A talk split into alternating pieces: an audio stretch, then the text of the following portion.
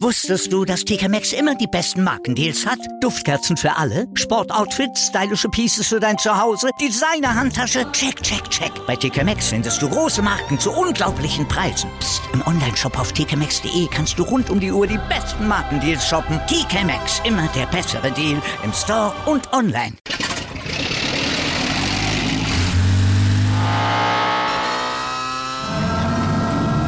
Von 0 auf 100. Aral feiert 100 Jahre mit über 100.000 Gewinnen. Zum Beispiel ein Jahr frei tanken. Jetzt ein Dankeschön, rubbellos zu jedem Einkauf. Alle Infos auf aral.de. Aral, alles super. Es ist Montag, der 19. September 2022, der Tag, an dem nachgedacht wird. Aber über was denn eigentlich, Julian Nagelsmann? Über alles denke ich nach über mich, über Situationen, über alles. Und nicht nur Julian Nagelsmann und Bayern München denken nach und hinterfragen, sondern das machen auch wir bei Stand jetzt. Und deshalb einen schönen guten Morgen. Hier ist der erste Sportpodcast des Tages. Ja, wir denken auch nach, ob wir, also wir beide, aber generell die Journalistenzunft denn immer alles so richtig einschätzt. Also wenn zum Beispiel Salihamidzic erst der Transferkönig ist und Sadio Mané der Top-Transfer und wir die Bayern schon nach drei Spieltagen quasi zum Meister erklären, nur um sie dann nach dem siebten Spieltag inklusive Trainer Nagelsmann zu Volldeppen und Mané quasi zum Versager zu erklären und Salihamidzic dann auch noch vorzuwerfen, er hätte ja keine neuen geholt, obwohl er Ende August noch dafür gefeiert wurde, dass er eben keine neuen geholt hat. Also vielleicht sollten wir alle nicht nur zur Wiesenzeit einfach mehr Maß halten. Ja, da hast du völlig recht. Also mir geht das auch alles ein bisschen zu schnell es ist, ähm, es ist verfrüht, ne? Die Ära der falschen Neuen, ähm, ist die wirklich schon, sollte man die wirklich für beendet erklären? Schauen wir gleich mal ein bisschen ausführlicher drauf. Außerdem natürlich noch auf die Situation bei Bayer Leverkusen. Die sind, man kann es kaum glauben, noch tiefer in der Krise als die Bayern, trotz deren schwächstem Start seit über 20 Jahren. Aber Leverkusen hat vielleicht die Lösung für die Münchner Probleme im Kader. Gucken wir gleich mal drauf. Andreas spricht außerdem exklusiv mit dem deutschen Davis Cup Team mit Kevin Krawitz und wir schauen zum Eishockey auf ein Spitzenspiel und ein Jubilar im Club der Tausender.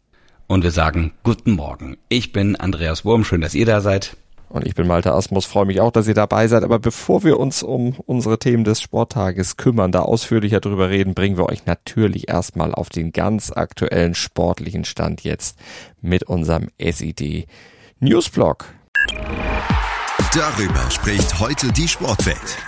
Stand jetzt. Die Themen des Tages im ersten Sportpodcast des Tages. Stand, Stand, Stand, Stand. Jetzt. Mit Andreas Worm und Malte Asmus auf meinsportpodcast.de. Top-Thema.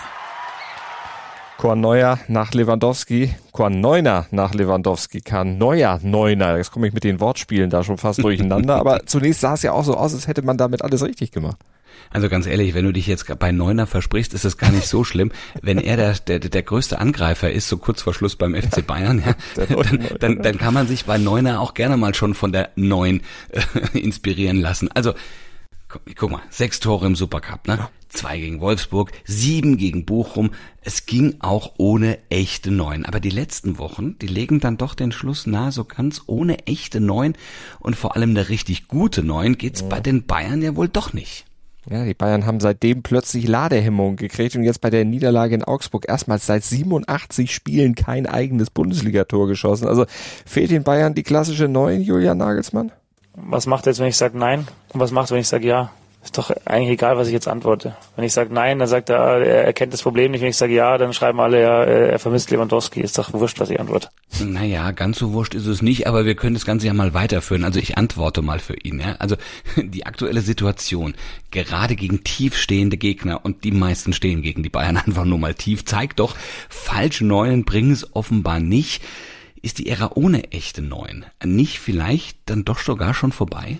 Also ich fand Fußball mit echter Neun schon immer besser. Ich war ja früher auch eine Wund liegen, bis der Ball kam und dann gnadenlos zuschlagen. Aber Spaß beiseite und weg von meinen amateurhaften äh, Fußballfähigkeiten. Wenn selbst Pep Guardiola, also einer, der die falsche Neun ja nicht erfunden hat, aber quasi perfektioniert hatte, sich von dem Konzept verabschiedet und feststellt, Haaland oder nix, äh, ja, dann ist die Ära der falschen Neun definitiv vorbei. Und ohne echte Neun, zumindest in der Hinterhand, also als weiteres taktisches Mittel zumindest, reicht's in vielen Spielen einfach nicht. Einen echten Torjäger kannst du einfach auch nicht mit so vielen Sauberfüßchen, wie die Bayern gerade haben, ersetzen.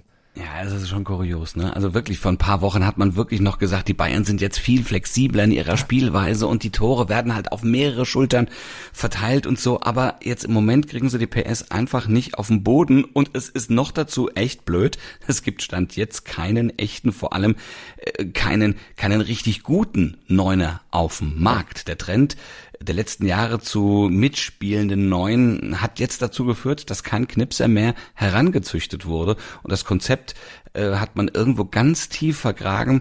Manche haben dieses Konzept sogar entsorgt. Ja. ja, böser Fehler, das merken wir ja schon seit langem in der Nationalmannschaft. Da suchen wir ja auch händeringend nach jemandem, der diese Rolle da einnehmen könnte und ja, jetzt eben auch beim FC Bayern. Und deshalb scheint man da jetzt ja auch dem Thema Harry Kane wieder bisschen näher zu treten. Das wäre so der einzige, der vom Kaliber her ja vielleicht dann auf dem Markt wäre. Ja, aber das ist wohl erst im nächsten Sommer vermutlich ja. mal. Ne? Also bis dahin müssen die Bayern, muss Nagelsmann echt improvisieren. Ne? Zwei Wochen Länderspielpause, da hat er jetzt Zeit und da muss ihm wirklich was einfallen. Ja, vielleicht hat er ja nie. Zünden die Idee dann, wie er aus seinen Sorgenkindern zum Beispiel Manet wieder richtige Killer vor dem Tor machen kann. Ja, sollte ihm das allerdings nicht bald gelingen, wird er Kane gar nicht erst trainieren dürfen. Zumindest nicht in München. Na, noch stärkt Oliver Kahn ihm allerdings den Rücken. Mal gucken, ob das auch nach dem Duell gegen Bayer Leverkusen dann am nächsten Spieltag noch so sein wird. Analyse.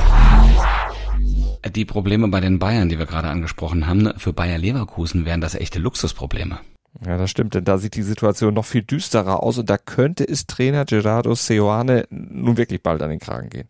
Ja, denn so richtig leidenschaftlich sind die Treueschwüre von Simon Rolfes nach vier Niederlagen, sechs sieglosen Spielen und nur fünf Punkten für den Coach stand jetzt nicht wirklich.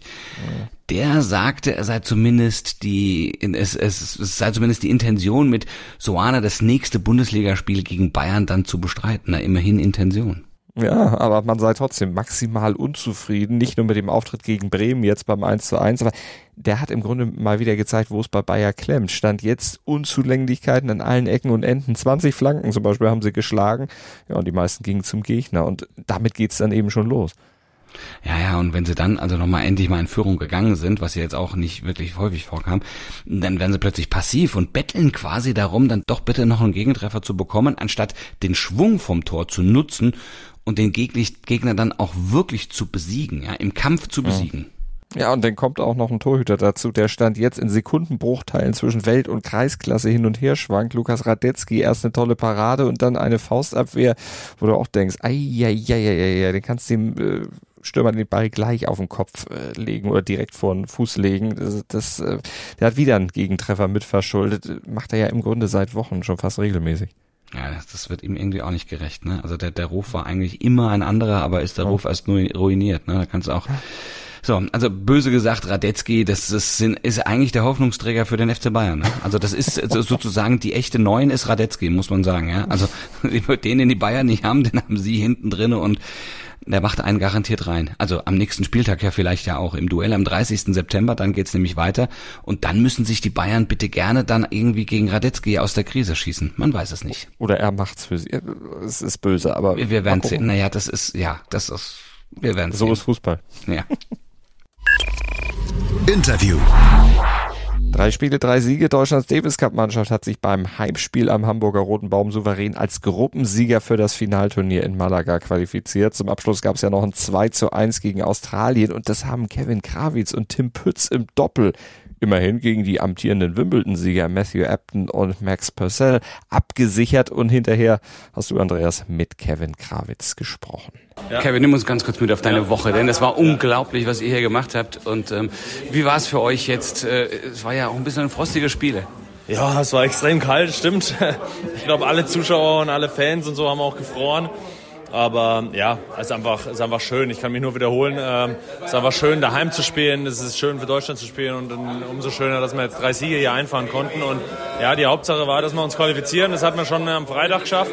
Und heute waren wir vielleicht ein bisschen entspannter und ja, vielleicht hat man es auch, auch gemerkt. Und ja, ich, wir wollten heute auf jeden Fall gewinnen, das wir getan haben. Und ich glaube, das ganze Team ist, ähm, äh, ist happy. Also ähm, wir sind sehr, sehr froh und, und, und schauen vorwärts nach, nach Malaga. Ja, man muss sagen, ihr habt ähm, in dieser Woche auch wirklich von den Leistungen her fantastisch gespielt.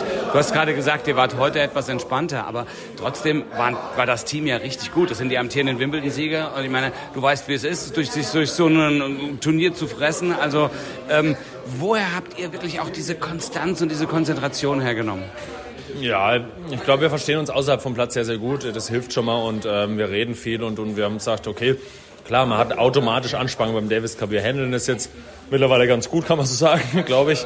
Und wir haben auch vor dem Match heute gesagt, hey, heute haben wir in Anführungszeichen nichts zu verlieren. Wir sind weiter, das war das Ziel. Wir wollen Gruppenerster werden, klar, deswegen waren wir auch, auch pumped.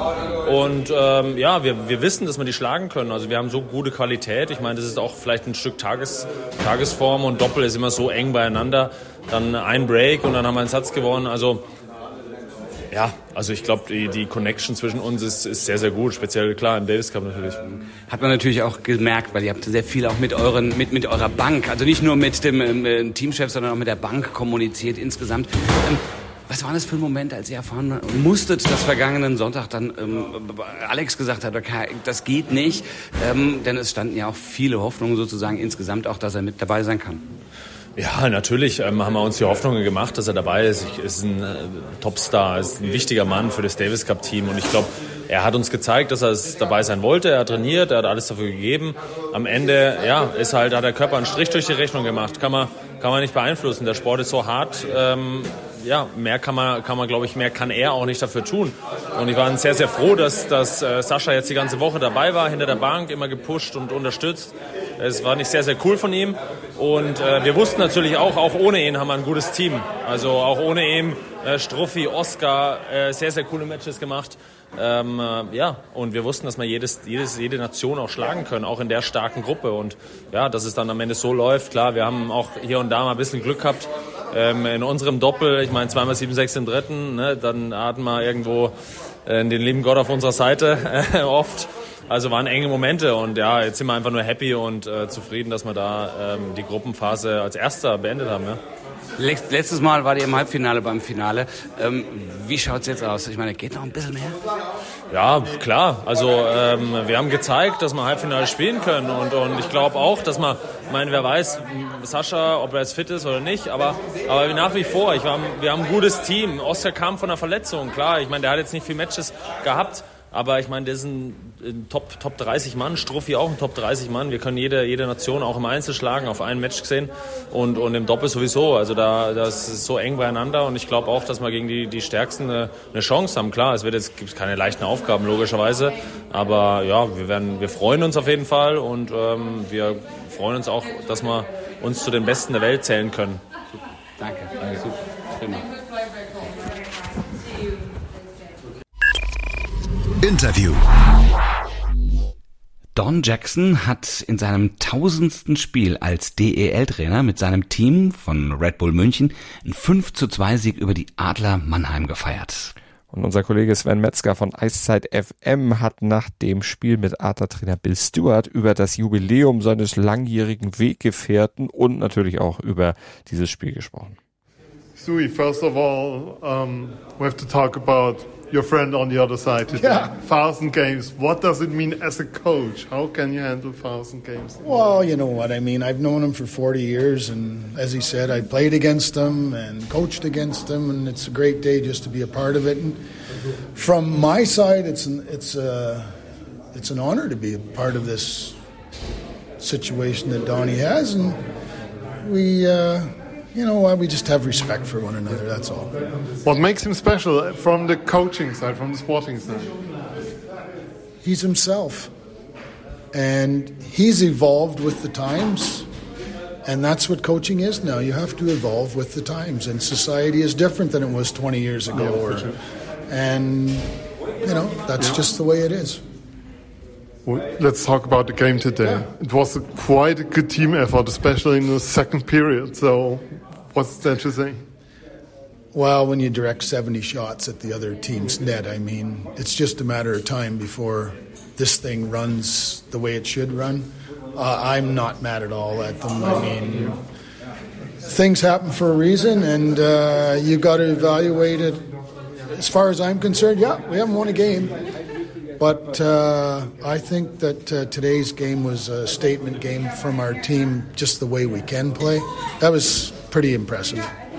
So the way the game, you were absolutely satisfied, especially compared. Not to satisfied, not winning, but but the work ethic, uh, playing playing the way we, we should play, playing the right way. Yeah, we're going to certainly uh, look at a few areas where we've got to fix, but there was certainly a lot a lot of positive. Thank you. You're welcome. And there was. Bye. See ya. Sven Metzger von Eiszeit FM, vielen Dank im Gespräch mit Trainer Adler, der, dem Trainer der Adler Bill Stewart von Don Jackson selbst gab es übrigens ein Ich bin heute der glücklichste Trainer der Welt noch zu hören. Man kann es nachvollziehen. Tausend Spiele, boah, nicht schlecht. Das bringt der Sporttag.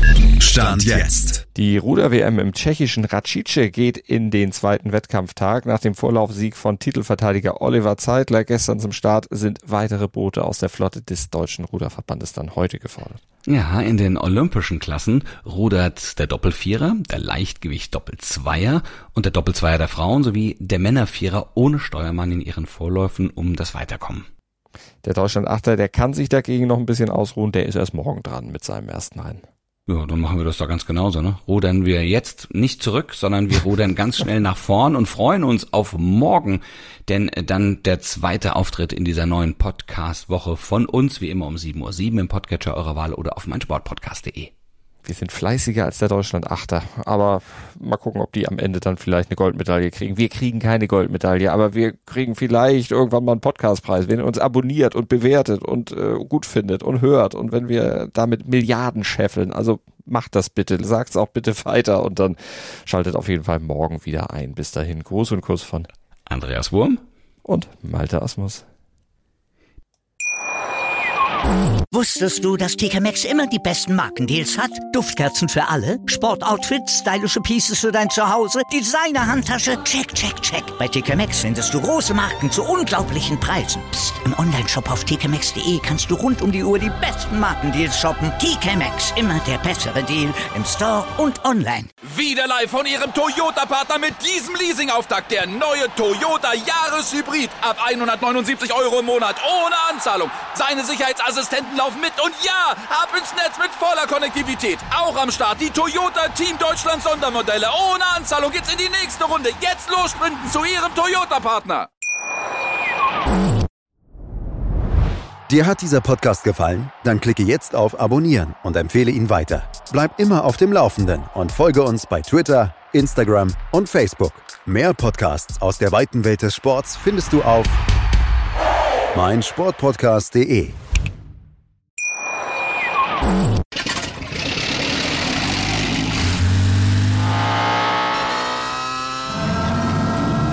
Von 0 auf 100. Aral feiert 100 Jahre mit über 100.000 Gewinnen. Zum Beispiel ein Jahr frei tanken. Jetzt ein Dankeschön, rubbellos zu jedem Einkauf. Alle Infos auf aral.de. Aral, alles super.